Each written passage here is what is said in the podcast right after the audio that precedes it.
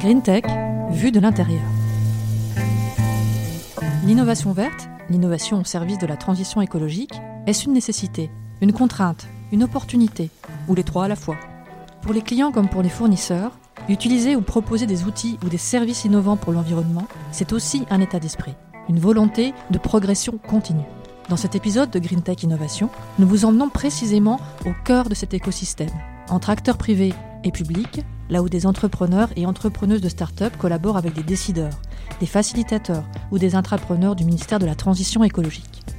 Direction Grenoble, au CEA, Centre de recherche du commissariat à l'énergie atomique. Acteur majeur de la recherche dans les domaines de l'énergie et des sciences, le centre accueille et accompagne des start-up et des PME de l'innovation verte. Aujourd'hui, après un passé d'investisseur, de business angel, Cherhou Dieye est Startup Programme Manager de l'incubateur du CEA.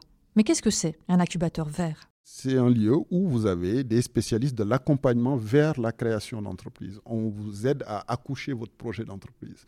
Vous avez une idée, vous avez une technologie que vous avez développée dans vos études, dans un laboratoire, et puis vous décidez à un moment donné de dire, là, je sais que j'ai quelque chose à proposer à la, à la, société, une offre à proposer. Et j'ai besoin de le designer en entreprise, constituer une équipe, maturer ma technologie pour qu'elle soit à un niveau suffisamment avancé pour intéresser des clients et commencer à développer la roadmap financière autour de ce projet, lever de l'argent, euh, constituer l'équipe, monter mon usine, tout ce qu'on veut. Donc ça, c'est la méthode euh, standard des incubateurs. Lorsqu'on rentre au CEA, L'incubation est partout. Le CA, c'est 9 centres en France. C'est 20 000 salariés. L'option qui a été prise, c'est de dire les gens qui veulent se lancer dans la création d'entreprise, ils doivent pouvoir être accompagnés partout où ils sont. Et donc, en fait, on essaie de constituer des équipes autour des projets pour les aider à émerger. Et donc, accompagnés euh, par les euh, chargés de Valo Institut, euh, des spécialistes en éco-innovation, des, des, designers, aller au Fab Lab du Y-Sport pour pouvoir commencer à faire des premiers protos, pour voir si ça ressemble à quelque chose, si on est capable de produire en petite série, ainsi de suite. Voilà le challenge. Prototyper une idée ou un objet et le commercialiser en quelques mois. Parmi les startups incubées au CEA, Cherou a vu passer les étudiants ingénieurs de Phoenix Mobility, jeune startup grenobloise dont l'enjeu était de développer le rétrofit, la transformation d'un véhicule essence ou diesel en véhicule électrique de manière industrielle. Dans leur atelier, on retrouve Sylvain Deplace et Thomas Louvel. Alors là, du coup, on est dans les ateliers de Phoenix Mobility. Euh, donc à l'intérieur de cet atelier, ce que vous allez trouver, vous allez trouver un pont euh, de levage de véhicules tout simplement pour faire l'installation à l'intérieur des véhicules et tout un, assemblage, voilà, le, magasin, les postes de travail pour le câblage, la mécanique et également les euh, développements de R&D avec quelques bandes test. Donc là, on, se trouve donc devant le véhicule. Donc vous avez toute la partie avant qui a été démontée, on va dire toute la partie pare-choc, etc.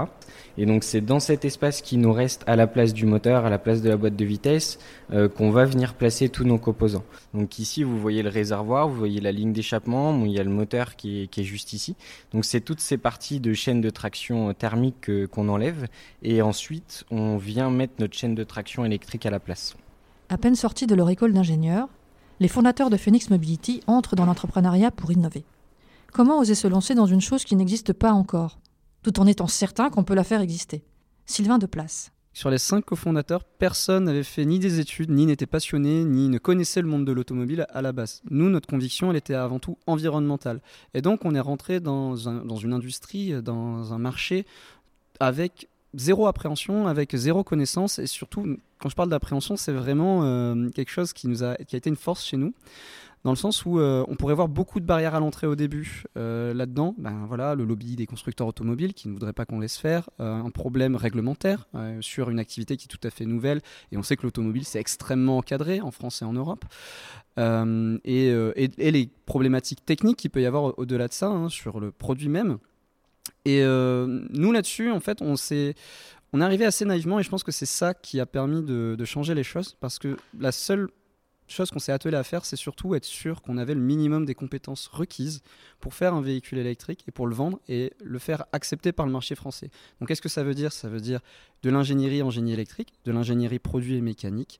Ça veut dire dans l'ensemble, eh la connaissance des, euh, affaires euh, publiques aussi, et un minimum des réglementations et de comment ça fonctionne, et de la gestion d'entreprise.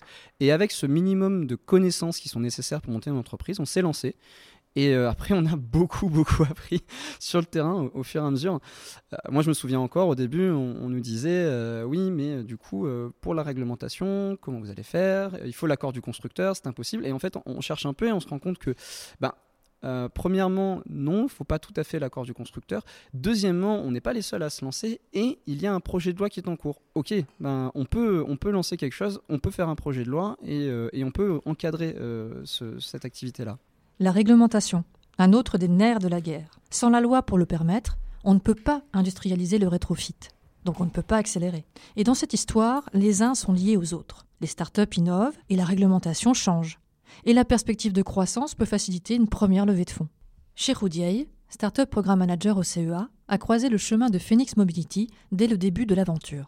En tant que business angels à l'époque, on accompagnait euh, le pôle entrepreneur étudiant de Grenoble pour venir apporter notre expertise, notamment en matière financière, en, matière de, recherche de fonds, en matière de, discours, de pitch à avoir devant des investisseurs. Et donc c'est là où j'ai croisé l'équipe de Phoenix Mobility et euh, je les ai vus commencer à évoluer, donc euh, plutôt assez matures par rapport à la plupart des projets qui étaient sur la table. Donc ils étaient déjà en train de, faire tourner depuis plusieurs, euh, plusieurs mois en, proto. Et donc je les ai vus passer, je leur ai dit, mais vous êtes largement matures, il serait peut-être temps de commencer à penser à, l'avenir. Il m'avait dit, on, attend que la législation bouge. La législation n'était pas encore favorable pour eux. Il leur fallait avoir une législation qui leur permette de transformer un véhicule thermique et de le, de le laisser homologable. Et donc, euh, tant qu'ils n'avaient pas passé ce verrou-là, ils préféraient ne pas se lancer dans leur levée de fonds. Donc, du coup, on, a, on est resté en contact et donc j'ai suivi un peu leur aventure. Ils raflaient tous les prix parce que c'était le sujet du moment. Euh, c'était une des réponses qu'on pouvait imaginer par rapport à la problématique de, l'émission de CO2 par les, moyens de transport. Et donc là, récemment, j'ai appris qu'ils ont levé de l'argent, qu'ils vont faire une usine sur place et que ça commence à, donner quelque chose. Mesdames et messieurs, vous voyez, l'innovation et l'écologie, c'est une aventure qui est lancée. Et nous n'allons pas nous arrêter en si bon chemin. C'est pourquoi nous allons lancer avec Cédric O de nouveaux appels à manifestation d'intérêt Green Chaque année, en octobre, la Green Tech se réunit, l'occasion de s'adresser aux startups et PME de l'innovation verte, tout autant qu'aux acteurs publics, lors du Meetup Green Tech organisé par l'Ecolab, cellule du Commissariat général au développement durable. Thomas Cotinet, directeur de l'Ecolab, accompagne ces initiatives entrepreneuriales qui viennent directement répondre à des politiques publiques et qui peuvent bénéficier du label Green Tech Innovation. Le point commun qui permet d'adresser cette transversalité, c'est notre spécificité déjà dans le sourcing, dans la détection des startups. Notre particularité, c'est d'aller chercher des solutions innovantes qui répondent directement à des politiques publiques, à nos politiques publiques, en fait, aux priorités de la transition écologique française sur les différents sujets, de l'énergie renouvelable, de l'efficience énergétique, de la préservation des espèces, de la santé environnement, de l'économie circulaire, de la prévention des risques naturels, des risques industriels, de la mobilité durable. Et donc cette, cette approche euh, politique publique, c'est celle des métiers du, du ministère. Voilà, et c'est ce qui nous permet de mettre en place une façon homogène de détection et de sélection de ces startups. Et après, cette transversalité s'organise assez euh, simplement aussi parce que les, besoins et les attentes de ces startups euh, sont souvent les mêmes, même si elles sont sur des marchés euh, différents, même si elles développent des innovations qui peuvent être très différentes les unes d'entre elles. Certaines produisent des, insectes pour nourrir de façon plus écologique les animaux. D'autres vont déployer du vélo, cargo en centre-ville pour diminuer l'empreinte de la logistique. Mais les besoins derrière sont souvent les mêmes. Ce sont des besoins d'accéder aux clients, des besoins de structurer l'entreprise, des besoins de la, rendre visible, ce qui nous permet de, massifier cela et d'organiser des, réponses euh, transversales, à l'image du, du Meetup euh, Green Tech, donc le Meetup Green Tech qui s'est imposé comme euh, l'événement fort de mise en visibilité de l'excellence française en matière d'innovation verte, de Green Tech. Donc voilà, c'est le type même d'opération qui peut profiter à un très grand nombre de startups et de PME innovantes quelle que soit leur spécificité, leur marché, euh, leur euh, technologie. Merci beaucoup. Donc nous allons passer maintenant à la dernière session. Bonjour à tous. Euh, je suis Jean Manufort, je suis le fondateur de Boton. Nous fabriquons des plastiques de nouvelle génération, donc des plastiques sans plastique. Souvent nos clients euh, peuvent passer par des laboratoires indépendants, ce qui est quand même voilà, une, garantie. La première session de pitch est maintenant terminée. Le cocktail networking euh, en bas euh, va démarrer. Exercice incontournable dans l'entrepreneuriat innovant, le pitch ne s'arrête jamais. Notre mission chez Neopharm, c'est de concevoir des fermes technologiques et agroécologiques. Entre conférences et rendez-vous d'affaires, les startups présentent leur innovation devant des organismes publics et privés, des collectivités territoriales ou des investisseurs, afin de décrocher des contrats, des partenariats ou de lever des fonds. Le rendez-vous est donc stratégique pour Alexia Ray, cofondatrice de la startup Neopharm. Notre mission chez Neopharm, c'est de concevoir des fermes technologiques et agroécologiques. L'objectif, c'est de produire des légumes bio, distribués localement et cultivés en respectant la nature. Euh, ces fermes, elles sont installées sur de petites surfaces à proximité des villes, en, en partenariat pardon, avec des collectivités, avec des agriculteurs. Aujourd'hui, on a notre ferme pilote qui est installée dans les Yvelines, en, Ile-de-France, euh, sur euh, une surface de 2 hectares. Euh, et donc, cette ferme, elle ressemble à quoi? Eh bien, elle ressemble à, une ferme avec des espaces sous serre, des espaces en plein champ, de nombreuses zones de, biodiversité, des haies, des mares, des vergers, des bandes fleuries, des zones de production de biomasse. C'est tout ça la, richesse du modèle agroécologique. Faire émerger un modèle agricole innovant implique une forte volonté. Mais pourquoi se lancer dans une telle aventure? D'où vient l'impulsion et la ténacité? Donc moi, je ne suis pas euh, issue du milieu agricole, j'ai pas de formation agricole à l'origine euh, en tout cas, je me suis rattrapée depuis et pour moi, le sens, c'était vraiment, euh, après plusieurs expériences dans l'accompagnement de projets, dans l'investissement socialement responsable, de projets d'économie sociale et solidaire, j'ai eu envie de, lancer mon, projet. J'ai eu, à l'approche de la trentaine, je pense comme beaucoup de personnes de ma génération, une, prise de conscience face à l'urgence climatique et j'ai eu envie d'être dans l'action.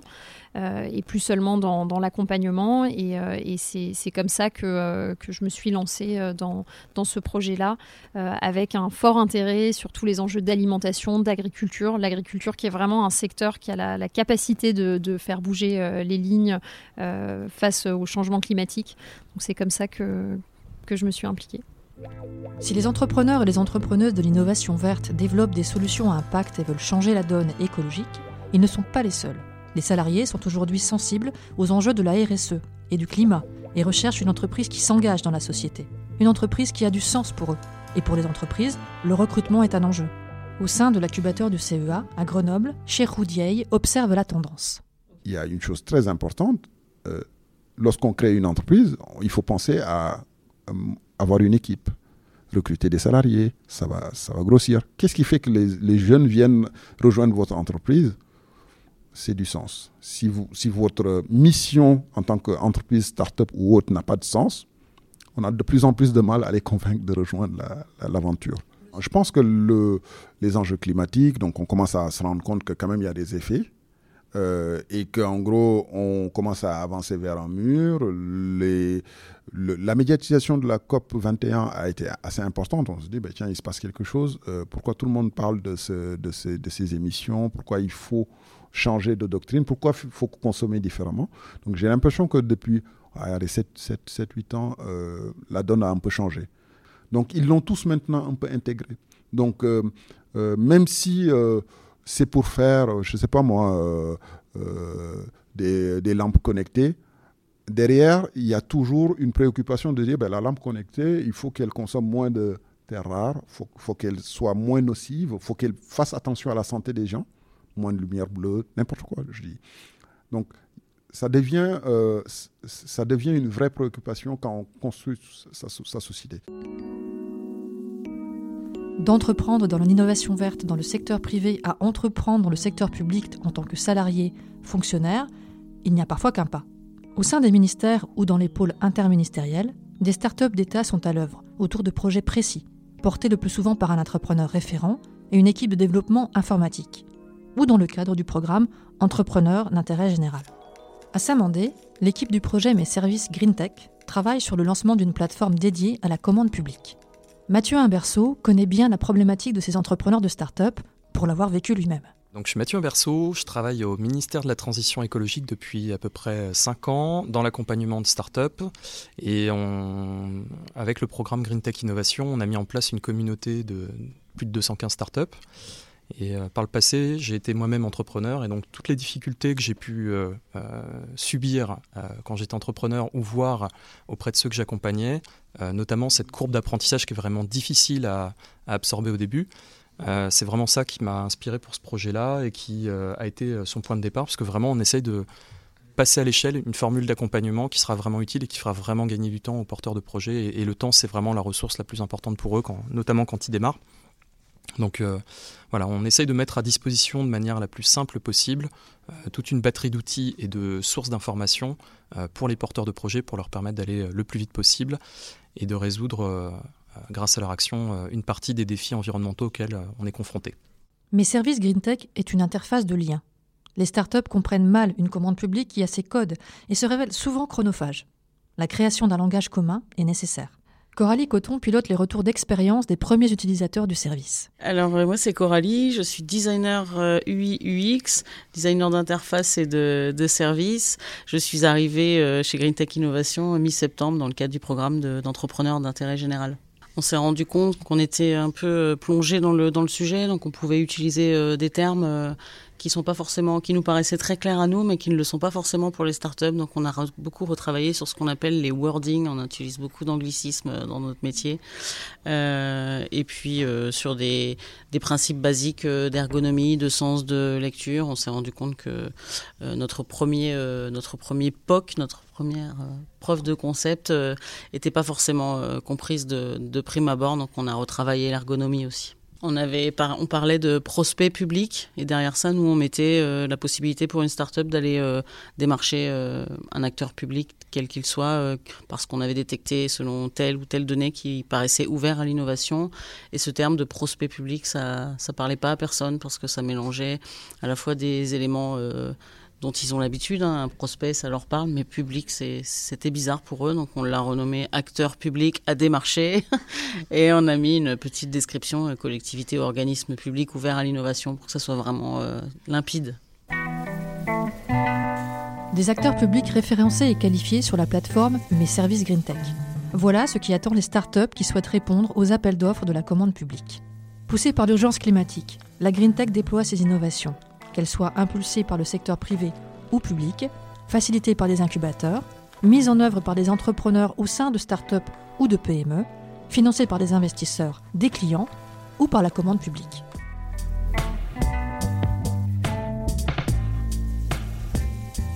À bientôt dans Green Tech Innovation, un podcast initié par le ministère de la Transition écologique dans le cadre de son programme d'aide et d'accompagnement aux start-up, aux PME et aux incubateurs de l'innovation verte.